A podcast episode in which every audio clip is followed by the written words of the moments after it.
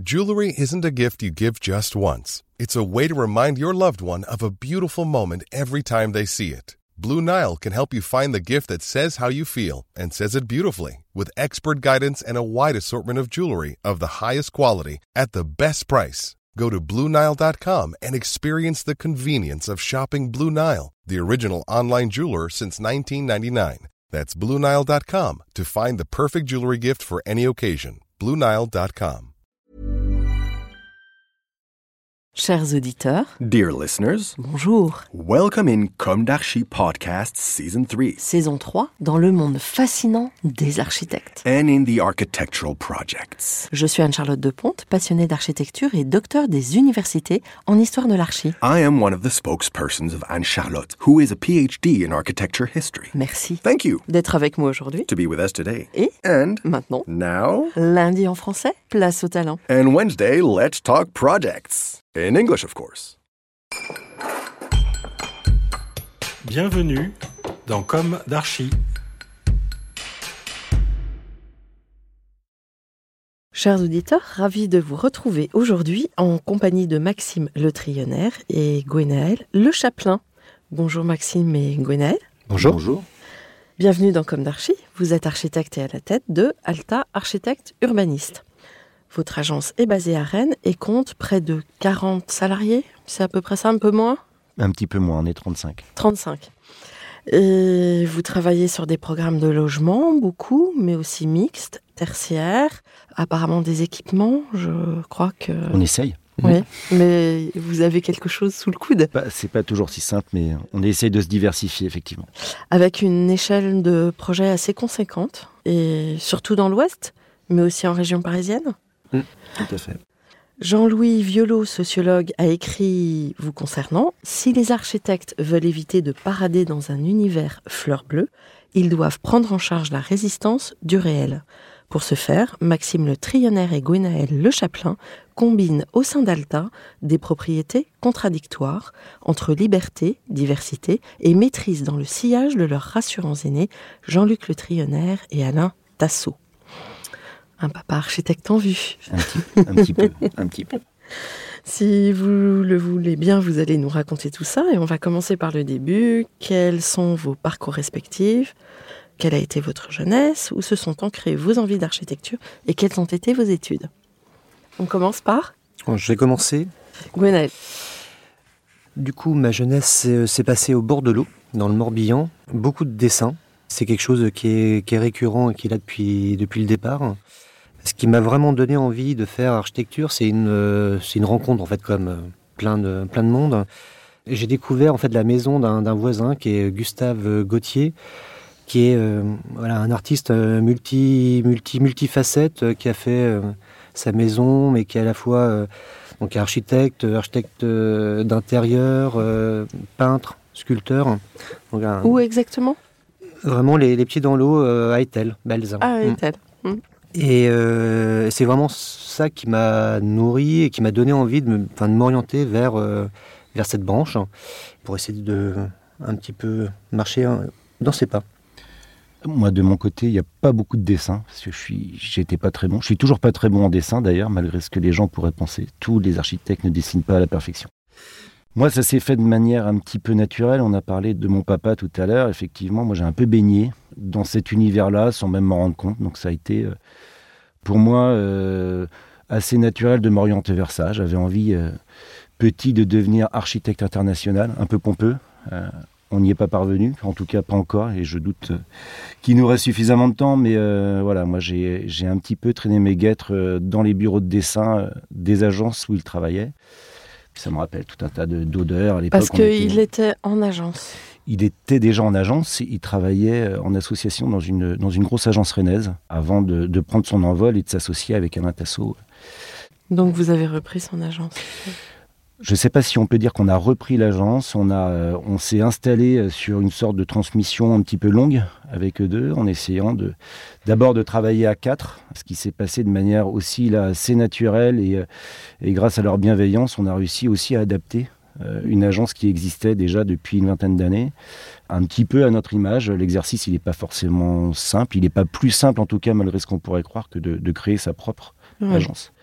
Ça pose un tas de, un tas de questions, mais aujourd'hui, on arrive, on arrive avec un, un, bel outil qui nous permet de, de, nous balader un petit peu et puis d'aller explorer un certain nombre de territoires architecturaux. Vous êtes rencontrés à l'école? Vous avez fait l'école d'archi de Rennes?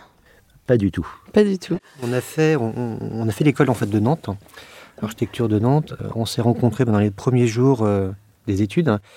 Et c'est encore une, une histoire de, territoire. Hein. C'est euh, bah, ce territoire breton euh, dont on parlait autour de la Ria d'Etel qui nous a réunis dès le départ, qui a créé des, des connivences et voilà, on a fait l'ensemble de nos études euh, ensemble, on a fait Erasmus euh, ensemble euh, à Prague.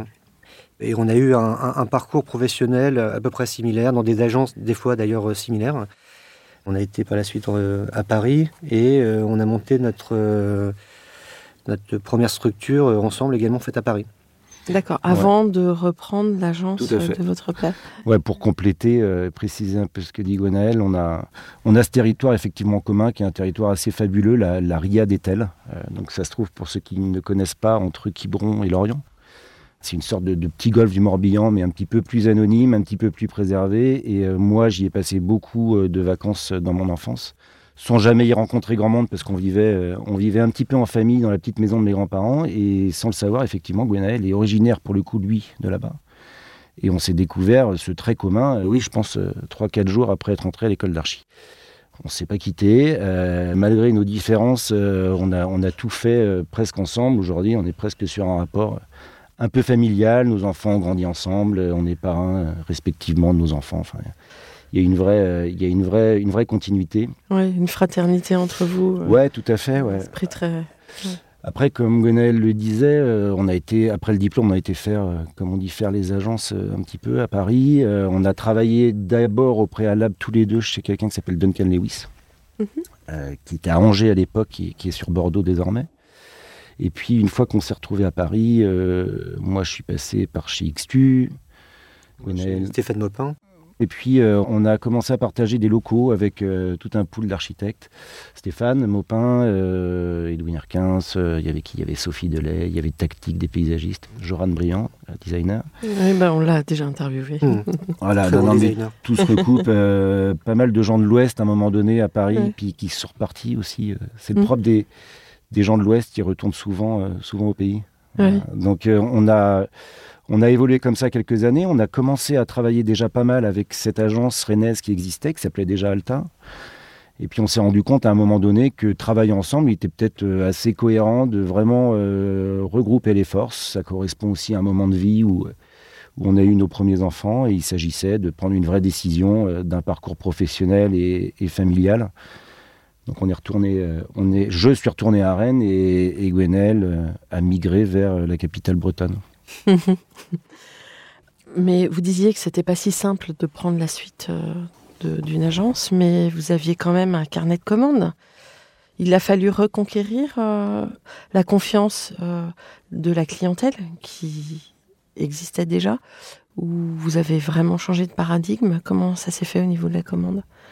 Ça s'est pas fait du tout comme ça. Ça s'est fait de manière très naturelle.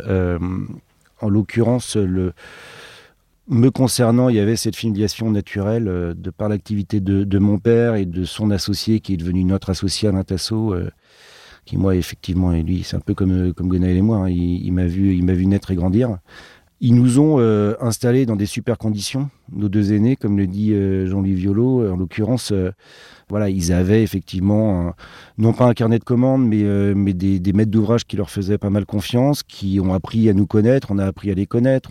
On a marché un petit peu dans leur pas un, certain nombre d'années. La transition, elle s'est faite sur huit ans, ce, qui est, ce, qui est, assez long et ce qui n'a pas euh, obligé à, pour eux à imposer de nouveaux, de nouveaux associés, mais les, les, connaissances se sont faites de manière extrêmement, extrêmement simple et naturelle. Il y a des gens avec lesquels ils travaillaient, et ça c'est le jeu de la rencontre des hommes qui qui n'ont pas continué avec nous, d'autres avec lesquels ils ne travaillaient pas, qui au contraire euh, bah, sont venus directement pour, euh, pour euh, entamer des, histoires de projets avec nous.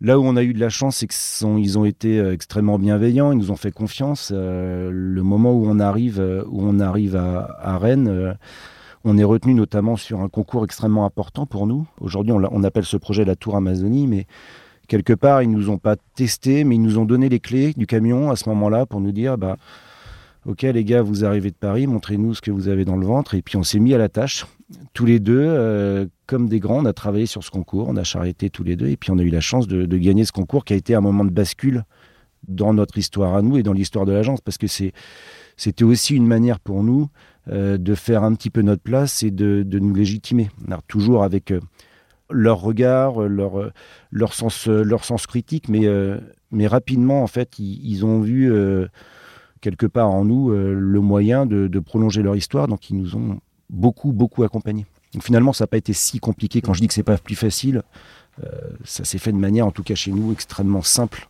et Mhm. naturelle. C'est c'est vrai qu'il y a eu ces huit années de, de- de transmission, de, de passage de relais, mais euh, depuis Paris, en fait, on travaillait également en fait, avec eux euh, 4-5 ans en fait, avant. On était associés sur euh, des opérations privées, de logement, euh, associés sur euh, du public aussi. On avait gagné euh, un équipement aquatique aussi à cette époque-là. Donc ça s'est fait en fait dans le relais et, finalement, Maxime parlait de, donner les clés du camion. Ils nous ont fait rencontrer en fait un certain nombre de clients privés et la passation s'est fait aussi assez simplement en fait avec eux. Il y a eu très peu de défections et également en fait en interne de la même manière. Des fois en fait ça peut mal se passer. Euh, il y a eu aussi une, acceptation, une bienveillance euh, de la part des différents euh, collaborateurs qui étaient là bien avant nous. Quand on est arrivé, on était même les plus jeunes. Donc c'est c'est pas non plus évident en fait de reprendre euh, une structure. euh, Et au qui- niveau, pardon, je vous coupe, de l'effectif, euh, il y avait, quand vous avez repris, il y avait à peu près le même nombre de. Ils étaient une quinzaine. hein. On est arrivé en 2000, euh, 2011 ou 2012. Effectivement, on était euh, 17, je crois, avec nous à ce, à ce moment-là. Après, euh, après, on n'a jamais cherché à. On n'a jamais cherché à développer l'agence et à fabriquer une grosse agence. C'est aussi le jeu de la commande qui fait que bah, pour, euh, pour avoir une certaine efficacité, on, peut ou on peut pas se permettre d'engager du monde, mais quand on peut le faire, euh, ça nous donne une certaine, euh, un certain confort, une certaine aisance pour répondre au mieux euh, aux, gens qui nous font confiance. Et puis, euh, bah, le, la, la- la- la capacité à faire appelle aussi des nouvelles commandes, etc. Et puis, quand on essaye de limiter d'abord à 20, bah, on passe à 22, 24, 25. Et quand on essaie de limiter à 25, on passe à 30, etc. Et j'ai vu que vous aviez, euh, je vais passer un projet de 300 logements. Enfin, c'est vraiment des. C'est extrêmement variable. C'est peut-être ce qui nous différencie de- d'un certain nombre de, de camarades, confrères, euh, architectes. On le voit quand on s'associe avec des, des gens qui viennent de Paris notamment. euh, pour un même effectif, la particularité des agences, euh, on va dire régionales ou provinciales, euh, c'est que on travaille un petit peu sur toutes les échelles. Nous, on, on peut faire 15 logements comme on peut en faire 200. Mhm. Euh, c'est c'est l'intérêt du projet, c'est surtout la rencontre avec les gens qui nous, qui nous guident aujourd'hui. On a la chance d'avoir des, des gens qui font confiance à nous, mais, mais surtout à l'agence. Donc globalement, euh, s'il y a de l'envie et de l'ambition de leur côté sur un petit projet, ça nous stimule autant que sur un gros projet. Mhm. Alors, on va mettre un tout petit peu le projet en suspens. On y revient tout de suite après.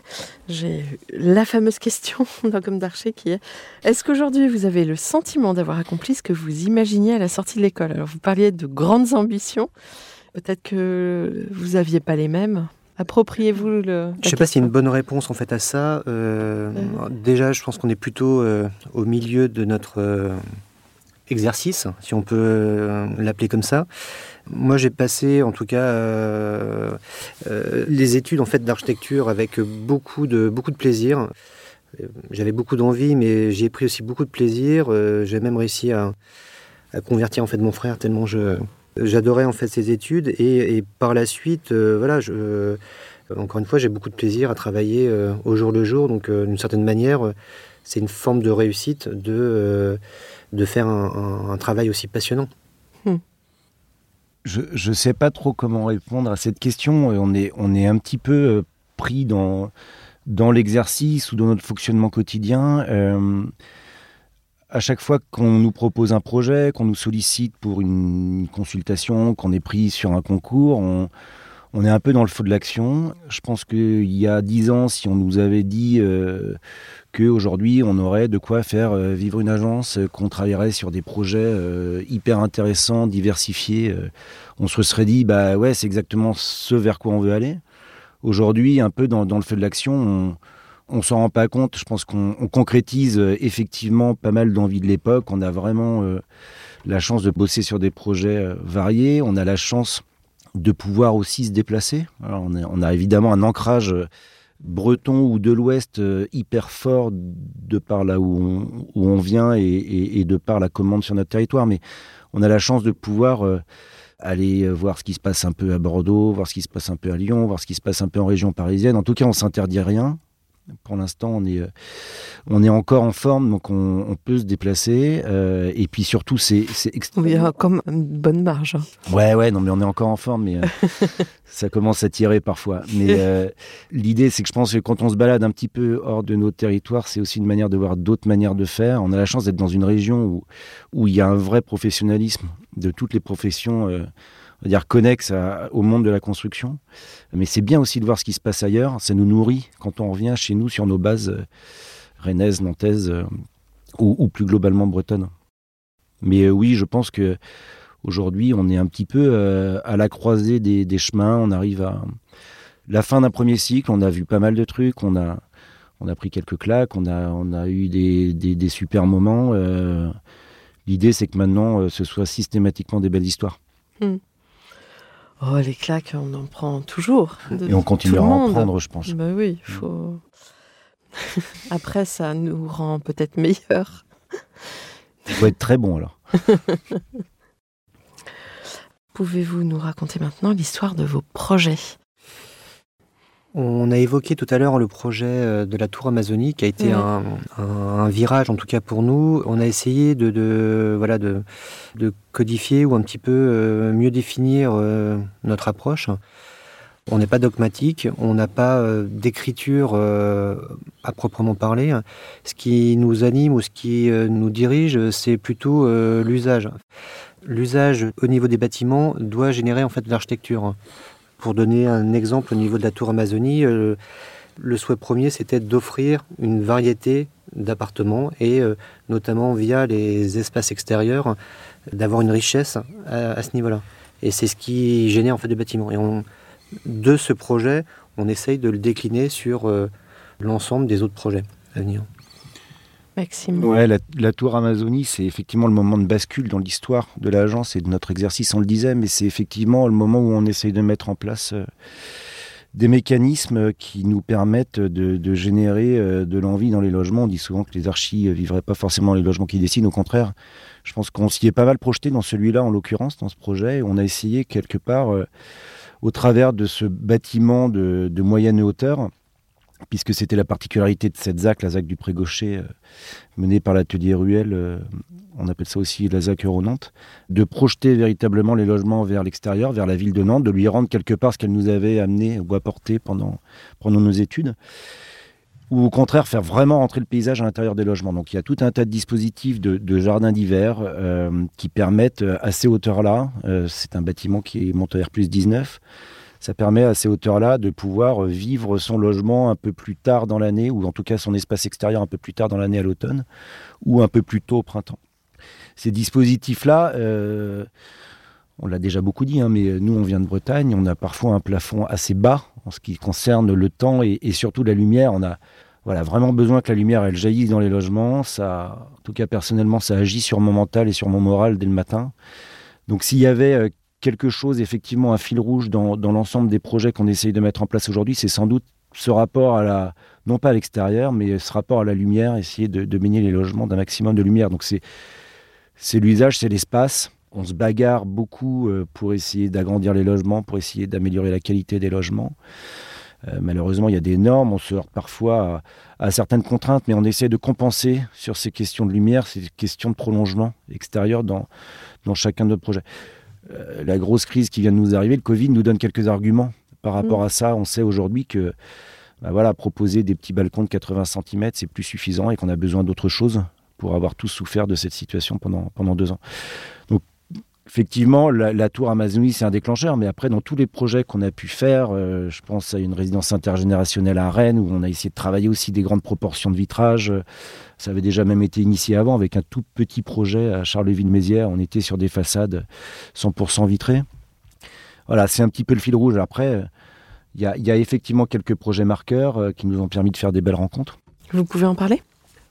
En évoquant la Tour Amazonie, euh, c'est aussi le moment où on a pu euh, être retenu sur des, concours qui nous ont permis de faire autre chose aussi que du logement, notamment des équipements mixtes. Par cette occasion, on a rencontré euh, Gaël Amonique et Jean-Christophe Masson, par exemple, avec lesquels on a été associés sur un, joli projet de tertiaire dans la ZAC Eurorennes. Voilà, qui nous a permis de, nous exprimer sur, sur d'autres univers, avec aussi la bienveillance de, cette agence a été une belle histoire. Et puis, on a l'impression qu'à chaque fois, ce sont des rebondissements, finalement, d'un projet à l'autre, qui nous fait rencontrer, qui nous donne des opportunités dans chacun de nos projets. Et puis, euh, on a la chance d'être capable de s'associer, c'est pas toujours le cas, et mm. d'avoir euh, à ce jour euh, fait que, que des rencontres qui nous ont menés sur des projets intéressants. C'est un petit peu la manière dont se dessine l'architecture aujourd'hui. Mm. C'est de l'agilité, des associations suivant les contextes, de la commande. Mm. Et que ce soit, on parlait de rencontres, que ce soit pour du logement ou pour du tertiaire, on essaye en fait d'insuffler euh, des, euh, des, lieux de vie, des lieux de rencontre, euh, d'élargir les couloirs, d'avoir des, des, halls généreux qui, qui permettent en fait d'autres fonctions. Et euh, au même titre, euh, dans des opérations de tertiaire, on n'est pas sur des boîtes, euh, comment dire, totalement lisses et rigides. On, va essayer d'apporter des qualités de logement au niveau du tertiaire, offrir en fait des espaces de rencontre, des prolongements vers l'extérieur, de grands balcons, des zones de rencontre et d'échange. Mhm. Mm. La question du développement durable, vous l'intégrez de quelle manière? Comme tous vos confrères, par le biais des labels, ou est-ce que vous, de temps en temps, vous essayez de pousser un peu plus la roue Vous avez l'occasion de le faire, parce qu'il faut aussi trouver des maîtres d'ouvrage qui aillent dans ce sens? On est sensible, en fait, à, comme nos contemporains, aux problématiques, euh, à la, à la neutralité carbone vers laquelle, en fait, on doit tendre. Dans, dans ces projet en tout cas un petit peu marquant. On a gagné euh, dernièrement une, euh, une école à Tours où on a essayé de, voilà, de, pousser euh, les curseurs, en tout cas nos curseurs, avec des, des, structures bois, des isolants biosourcés, avoir un, travail sur la pérennité de, du bardage notamment, tout en y associant des, des imaginaires d'enfants, de cabanes et voilà, de, rebondir sur des, sur des rêves d'enfants. Cette école, d'ailleurs, dont on va parler dans le format en anglais. Ce projet, qui en est où, d'ailleurs, euh, au niveau de la chronologie? Il est en appel d'offres, actuellement. Donc les travaux devront bientôt commencer. Bon. D'autres actualités de projets? Bah, les, les, actualités, euh, on essaye de, se diversifier. Le, jeu, euh, malheureusement, le jeu de la référence chez les architectes a souvent tendance à nous inscrire dans, des territoires programmatiques, même si on adore euh, le logement, même si on adore le tertiaire, même si on adore les mettre ensemble et fabriquer des objets mixtes on se bagarre aussi vraiment pour euh, continuer à travailler sur des commandes publiques. Euh, il y a un vrai boulot qui est fait à l'agence pour, pour s'inscrire sur des concours. On a, on a la chance d'avoir réussi à remettre un pied, euh, notamment dans le domaine du scolaire. Alors on parlait de l'école de Tours à l'instant, mais justement il a fallu faire un, vrai effort sans référence pour mmh. pouvoir C'est ce que j'allais dire, bravo, parce qu'en général, on demande toujours la référence. malheureusement, en fait, ça peut être un cercle dangereux, parce que pour, reconquérir, euh, on va dire, un domaine qui vous a fait défaut à un moment donné, euh, bah, ça veut dire qu'il faut, euh, il faut être assez humble et, retourner sur des projets un petit peu plus petits. Donc ça veut dire prendre la place d'agences peut-être un petit peu moins euh, un petit peu moins structurées pour pouvoir se refaire des références quelle que soit leur taille et pouvoir justifier deux trois quatre références euh, significatives dans un domaine avant de pouvoir faire euh, plus gros. Donc on a réussi à le faire sur le scolaire avec bonheur parce que c'est un sujet qui nous botte vraiment. Gonel nous parlait de l'imaginaire de l'enfant c'est des choses qui nous parlent beaucoup moi, j'étais à l'école Montessori, euh, en l'occurrence, sans raconter trop ma vie. Euh, c'est quelque chose d'extrêmement important dans ma construction personnelle. Il y a, toujours eu un, lien extrêmement fort entre la pédagogie montessorienne et les architectes. Euh, donc c'est peut-être pour ça que ça nous guide naturellement vers ça. Ça se concrétise comment? Est-ce que vous auriez des mots pour le décrire, ce lien? Non, j'aurais pas de mots pour le décrire, si ce n'est euh, si ce n'est une certaine forme de sensibilité. Je parle pour moi, là, vraiment.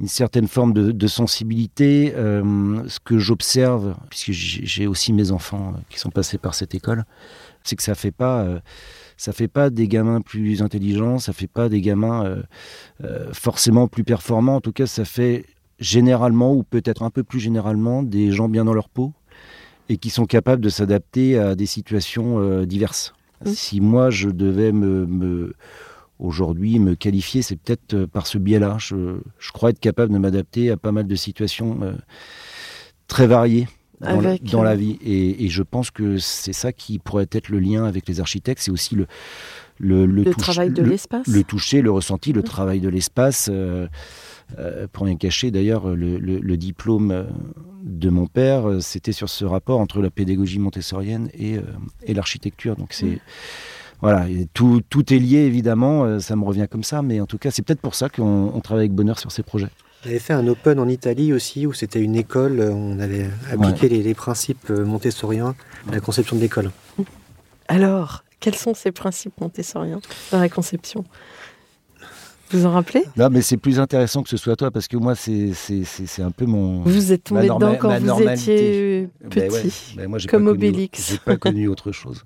Peut-être que c'est dans la, cette notion faite de limite et de, et de barrière, euh, euh, une école montessorienne euh, ne va pas fonctionner en fait par classe en fait successive, mais va plutôt partir de, de l'enfant et chercher en fait à adapter en fait l'enfant adapter l'univers de l'enfant à l'enfant. Exactement.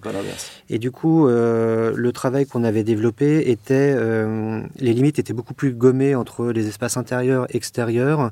Elles étaient d'ailleurs dans les arbres, flottaient euh, littéralement au niveau du parc.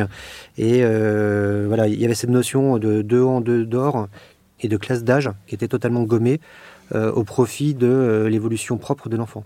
Et une vraie recherche d'un rapport à l'extérieur de pouvoir toucher le haut pied des arbres depuis la cour de récréation qui était elle-même elle-même suspendue. Donc effectivement, euh, d'essayer de décortiquer quelle pouvait être euh, l'appréhension des sens chez l'enfant. L'expérience. Et, des expériences, ouais. Puisque c'est un peu ça le maître mot, c'est, c'est apprendre à faire par soi-même. Voilà. Et donc, pas d'espace contraint, mais au contraire, un appel vers la liberté, la créativité. Mmh. tout à fait. Mmh. Intéressant. On l'avait évoqué un peu avec euh, InFabric ce questionnement-là, qui est très intéressant. Espérons que l'école française euh, nous entende.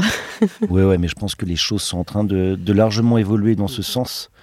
En tout cas, en tout cas en France, c'est déjà le cas dans pas mal de pays. Hein. La pédagogie, euh, cette pédagogie, mais il y en a d'autres. Hein, euh, la méthode Freinet notamment, qui font qui font des émules euh, et pas mal d'enseignants aujourd'hui ou, ou d'instits euh, se forment à ces pédagogies-là et insufflent des choses, y compris dans le système plus traditionnel.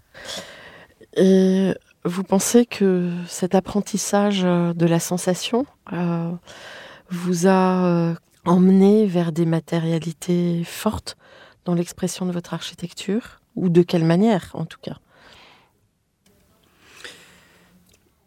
Alors moi, j'ai pas euh, suivi cet enseignement, mais euh, en tout cas, euh, dans ce qu'on cherche, en tout cas, à développer, c'est une recherche de la de la matière, la plus juste possible. En tout cas, elle doit exprimer ce qu'elle est. Donc, on va rechercher ou privilégier plutôt des matériaux bruts des couleurs propres en fait aux différents matériaux et faire que les assemblages également soient, soient naturels. Donc je pense que plus on avance dans notre pratique, ce qui est le cas de beaucoup de monde en fait, et plus on cherche en fait à, épurer ou à, simplifier en fait des choses. Et euh, logiquement, quand le projet se, pose bien, il doit fonctionner avec euh, assez simplement.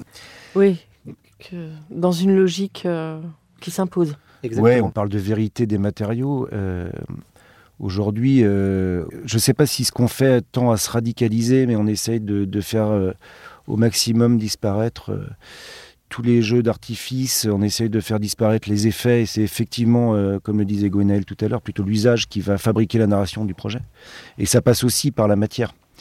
On a parlé aussi du, de la partie environnementale ou du développement durable. Nous, on le voit d'abord comme euh, sorte de bon sens paysan. On, essaye de, poser les choses pour ce qu'elles sont, d'abord d'orienter les choses euh, de manière, de manière assez logique avant de trouver les mécanismes qui nous permettraient d'améliorer la situation.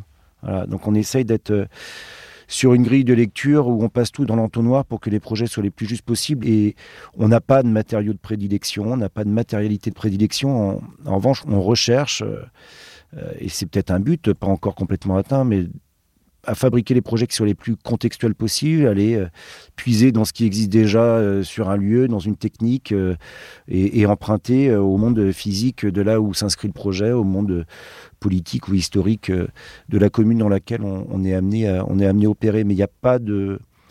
Il n'y a pas de matériaux, de matérialité de prédiction, si ce n'est une recherche de sens, il l'avait relevé d'ailleurs, euh, Jean-Louis Violo, euh, au sujet de la tour Amazonie, peut-être quand même euh, un goût pour équilibrer les choses entre du lisse, du rugueux, entre du léger ou du plus massif, entre du brillant et du plus mat. Peut-être qu'on a besoin de cet équilibre, un peu comme ça peut se faire, comme ça peut se faire en cuisine. On a la sensation, en vieillissant, que l'architecture, c'est de plus en plus un jeu d'équilibre. Voilà. Et de contraste. Et de contraste, physique ou politique. Carrément. Carrément. Vous aimez l'hybridation? On aime bien les projets hybrides, on apprécie voilà, travailler sur différents territoires. On développe chez Alta des projets d'architecture, d'urbanisme, on en a parlé, mais également des plus petites structures euh, euh, rattachées plutôt au domaine de l'art, en tout cas hybrides vers, euh, vers ces disciplines. il y a deux ans, pour euh, formaliser un petit peu ses envies, on a monté un, fonds de dotation pour développer des, actions euh, à la fois de recherche architecturale et, euh, aussi artistique. C'était issu d'une première installation d'une commande de, du voyage à Nantes. Il y a de ça, on a dû livrer ça en 2010. Ouais, 2010. En même temps que la Tour Amazonie, donc qui était voilà, une, structure hybride, là pour le coup, entre l'architecture et, le sport. Il y avait aussi une notion d'usage déjà au, sein de ce projet-là, puisque on souhaitait rassembler euh, différents âges autour de la pratique du sport. Donc euh, il y avait des, enfants avec des panneaux à 1m50, euh, des minimes, des cadets et, même des, géants qui n'existent pas avec des panneaux. On parle d'un projet qui s'appelle l'Arbre à basket, qui est une structure effectivement à la rencontre de l'architecture, du sport et, et, du design. Ça touche un petit peu à tout, mais déjà une histoire de verticalité à Nantes à peu près au même moment que, que le projet dont on a déjà pas mal parlé. Il me semble que j'ai vu passer des images. Et par la suite, on a développé différents projets plus larges. Euh, donc un premier qui s'appelle Musière, où on a demandé à des architectes français et internationaux de réinterpréter des, des nichoirs. Donc c'est un parcours euh, dans l'espace public euh, rennais. On termine la, dernière livraison euh, prochainement, c'est dans un mois. On essaye d'initier un, parcours euh, à peu près similaire, mais autour des, bunkers, donc de la Seconde Guerre mondiale, euh, sur le littoral breton, dans le Morbihan. Et on, soutient également une résidence de recherche architecturale à Etel, donc au bord de l'eau encore. chez nous. Chez nous, dans, dans, d'Etel. Voilà. Bon, super.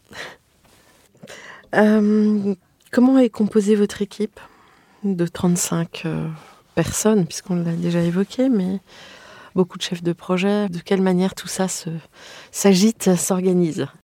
Euh, on a plusieurs métiers dans, notre agence. dans la structuration aussi successive, on a essayé de, de, trouver des compétences en fait pour nous accompagner, pour développer des choses en fait spécifiques. Je pense à des, à des images. On, a engagé euh, notamment fait un, euh, différents perspectivistes. Euh, on s'attache depuis quelques années maintenant à redévelopper en fait des maquettes. Donc il y a une maquettiste aussi qui nous accompagne depuis pas longtemps. On a une communicante, on a, euh, on a une juriste parce qu'on voilà, s'intéresse au droit également. Très euh, important. Plein, plein, de métiers différents. Mm. Disons qu'on essaie de trouver euh, toutes les compétences qui nous permettent à nous deux de nous recentrer et de passer de plus en plus de temps sur les projets. La question juridique pouvait être assez énergivore. Mais concernant, c'était même presque un abandon parce que je pense que chacun est fait pour son métier et les spécialistes des spécialités sont bien là pour quelque chose. Donc en fait, euh, s'attacher à avoir des métiers euh, en plus à l'agence, ça permet de donner un certain cadre et du confort aux gens qui sont à l'agence toute la journée, qui dessinent en l'occurrence.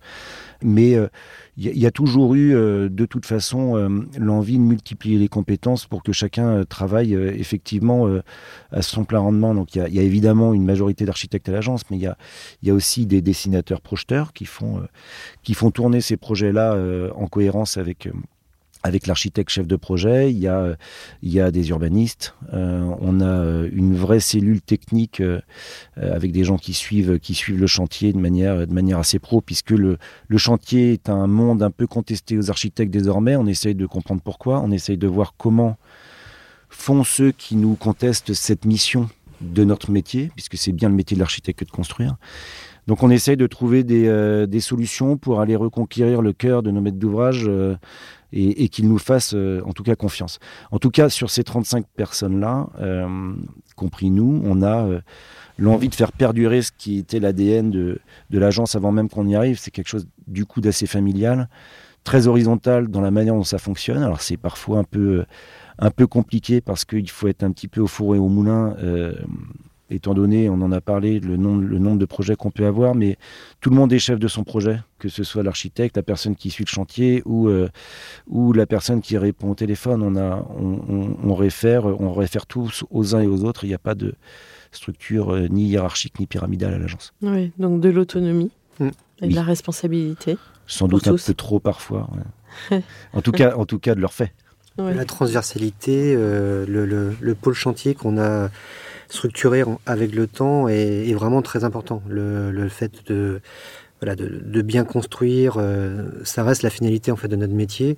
Et euh, c'est important également d'avoir des retours d'expérience et, des échanges entre euh, le pôle chantier qui est, qui est, géré à la fois par des ingénieurs, mais aussi en grande partie par des architectes, puisse euh, nourrir euh, la conception. Donc cet aller-retour est, primordial. D'ailleurs, c'est intéressant ce que vous dites parce que sur les logements, c'est pas évident d'avoir euh, d'être missionné sur l'exécution. Vous y arrivez vraiment de manière comment comment ça se passe? Vous bataillez pour obtenir On a une vraie récurrence avec un certain nombre de maîtres d'ouvrage qui nous font confiance. Mmh. on fait aussi la différence entre les maîtrises d'ouvrage qui ont les compétences en interne et qui ont développé ce métier donc qui font ça, euh, qui nous, nous demandent de suivre les chantiers de nos projets parce qu'ils sont équipés, on va dire, en interne, mais on fait la différence avec euh, des maîtres d'ouvrage qui vont systématiquement aller chercher quelqu'un d'autre pour chercher quelqu'un d'autre. Alors, il y a plusieurs, euh, y a plusieurs raisons à ça. Il y a le fait que bah, c'est aussi une manière de négocier une deuxième fois avec une entreprise qui va suivre le chantier. Mais surtout, je pense que les architectes euh, sont en train de faire un petit peu leur, euh, leur évolution et en train d'essayer de comprendre pourquoi le, chantier leur a, leur a été, euh, leur a été confisqué, confisqué, on va dire.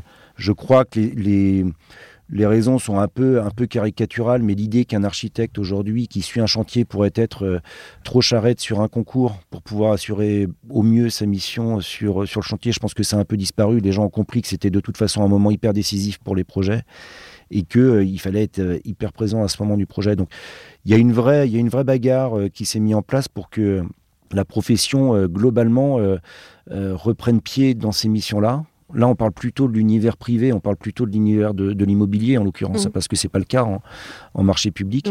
Moi, j'y crois, je suis, je suis optimiste pour la suite. À nous tous collectivement de, montrer que c'est notre métier. Mmh.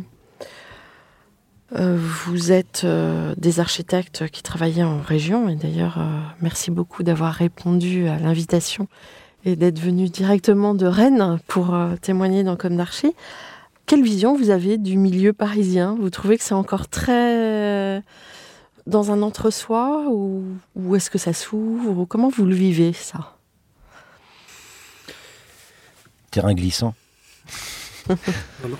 en fait, on a travaillé, on a travaillé euh, en tant que euh, collaborateur euh, dans un premier temps. En fait, vous êtes déjà dans, des agences. Mmh.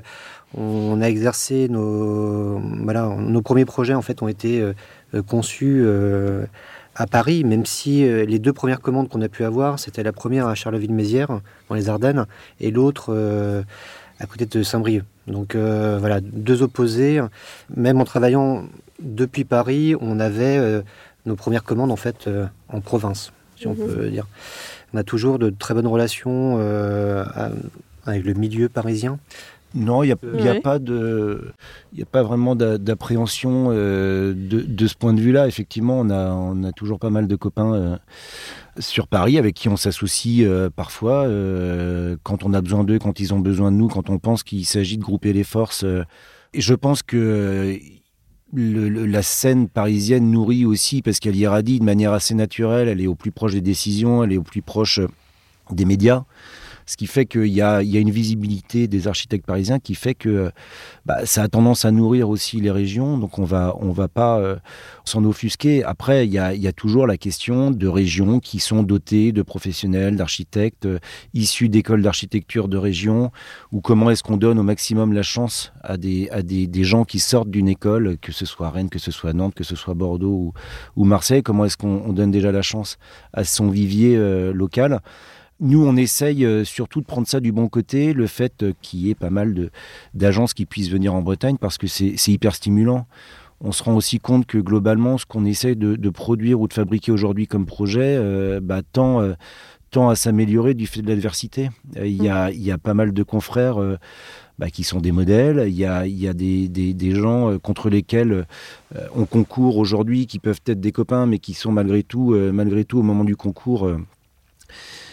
les Oui, des concurrents. des, des- des concurrents, mais, euh, mais on- on- plus l'agence est retenue sur des, des concours importants, plus l'adversité elle est là, parce que les Mm. gens sont plus forts en face, et nous ça nous stimule, ça nous, ça nous oblige à faire mieux qu'avant. Donc euh, c'est forcément euh, bien pour la profession. Encore faut-il que pour la profession euh, euh, dans- sur nos territoires régionaux, encore faut-il que, que tout le monde ait, ait sa chance. Mais non, on voit pas ça d'un œil euh, d'un œil acerbe, puisqu'on on y a été longtemps et que à l'époque où on y était, on n'avait pas envie d'être vu comme ça non plus. Et oui, j'imagine. Et puis aussi, la période Covid a créé un mouvement dans l'autre sens. Aussi. Et euh, je pense que c'est formidable, c'est bien. Mm. Donc c'est un monde qui s'ouvre.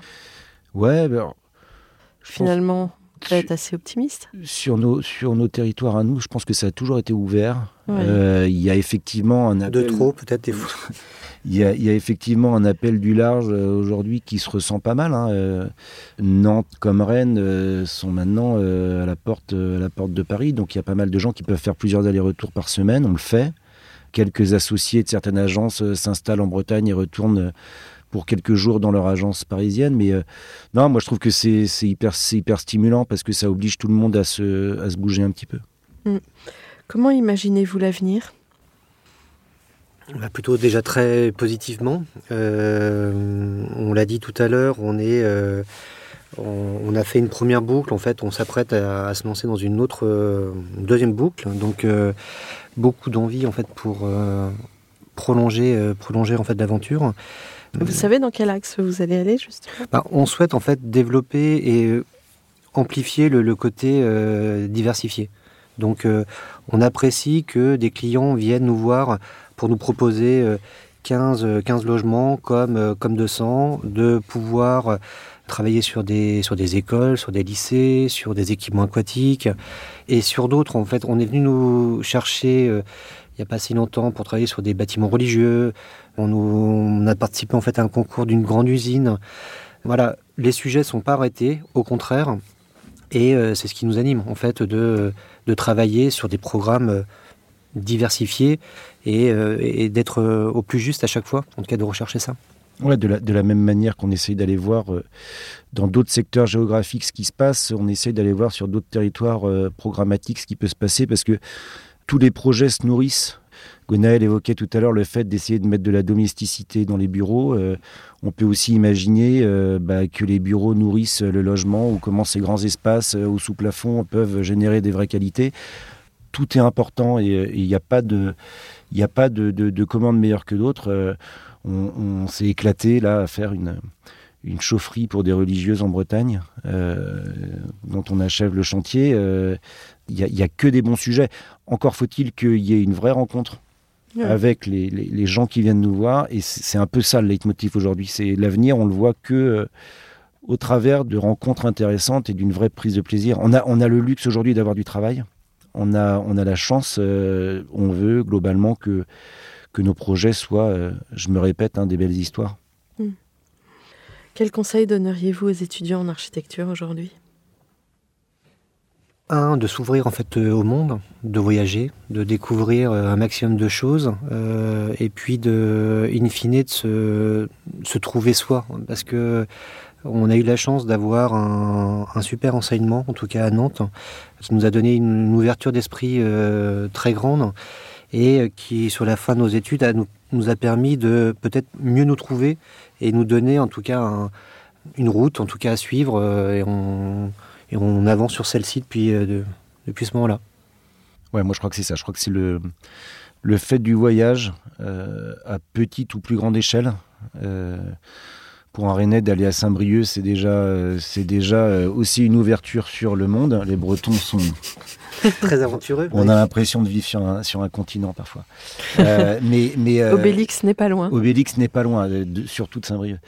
Euh, en l'occurrence, oui, on a, on a parlé de nos études tout à l'heure en, en Erasmus, mais, mais moi je pense là que c'est un, un élément, un curseur. euh, Pour le coup, dans ma vie, il y a un avant et un après Erasmus. Euh, où qu'on aille, c'est un moment où on fait un peu le point sur soi, on s'ouvre surtout beaucoup, beaucoup aux autres. Donc moi, si j'avais un conseil à leur donner, c'est c'est d'abord de bouger, d'aller emmagasiner plein de richesses intellectuelles pour pouvoir après les retranscrire comme des références qu'on va remettre euh, qu'on va remettre dans un projet. Mhm. C'est c'est ça. Moi, j'ai pas de conseil à donner sur euh, sur le boulot en particulier parce que c'est toujours un apprentissage concrètement sur le terrain. Mais en tout cas, d'arriver d'arriver avec un certain bagage, euh, une certaine curiosité. Et puis si peut-être quand même avoir pris le temps de de bosser un peu en agence et d'avoir vu un petit peu toutes les phases du projet qu'il y avait qu'il y avait à voir. C'est un peu plus compliqué, j'ai cru Ouais. comprendre. Ouais. Maintenant, ils ont des. Et travailler la matérialité, Ouais. c'est-à-dire le, le, euh, la faisabilité en fait des projets, la, la construction, euh, l'assemblage, c'est primordial. Bon, votre prochaine euh, livraison?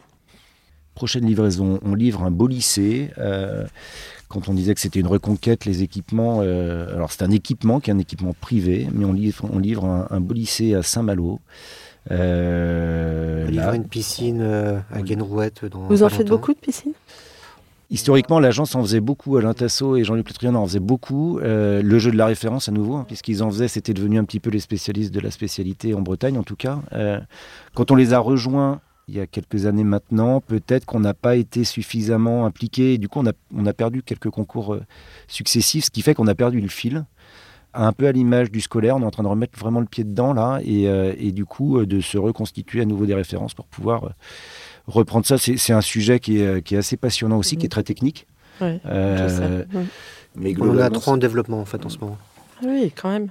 Et- Et en- dans le Grand Ouest? Ou- plutôt dans le Grand Ouest, ouais. Oui. avec de la réhabilitation, des, euh, des bases euh, ouvertes extérieures ou euh, et on, ré- on, on réhabilite. euh, Il y, a, il y a un truc assez marrant, c'est que nous, on vient de réhabiliter la première piscine qu'avaient fait nos, nos aînés. Et Mhm. donc voilà, il y a une espèce de, La boucle est de, boucle, de boucle qui se boucle. euh, Ouais. on, on saura s'ils trouvent que c'est bien. Ouais. Et nous diront. Et puis qu'est-ce qu'on livre? On livre cette fameuse chaufferie pour les sœurs. On livre des logements, bien entendu. Des bureaux. Pas mal de, pas mal de choses. ouais. Bon, formidable. Un mot de la fin Ben, on vous remercie pour votre accueil. bah, C'est moi qui vous remercie. C'est chouette, on aime bien venir à Paris. Nous. Ouais, puis vous avez vu, c'est pas loin. hein. Ah bah non, mais on, est- Voilà. on est à moins Pour de deux tous heures de les chez architectes euh, du Grand Ouest, nous. Exactement. n'hésitez pas à nous écrire pour euh, venir témoigner dans Comme d'Archi. Merci beaucoup de votre témoignage et à la semaine prochaine pour un nouveau numéro. D'ici là, prenez soin de vous et n'oubliez pas le numéro en anglais. À bientôt. Au revoir.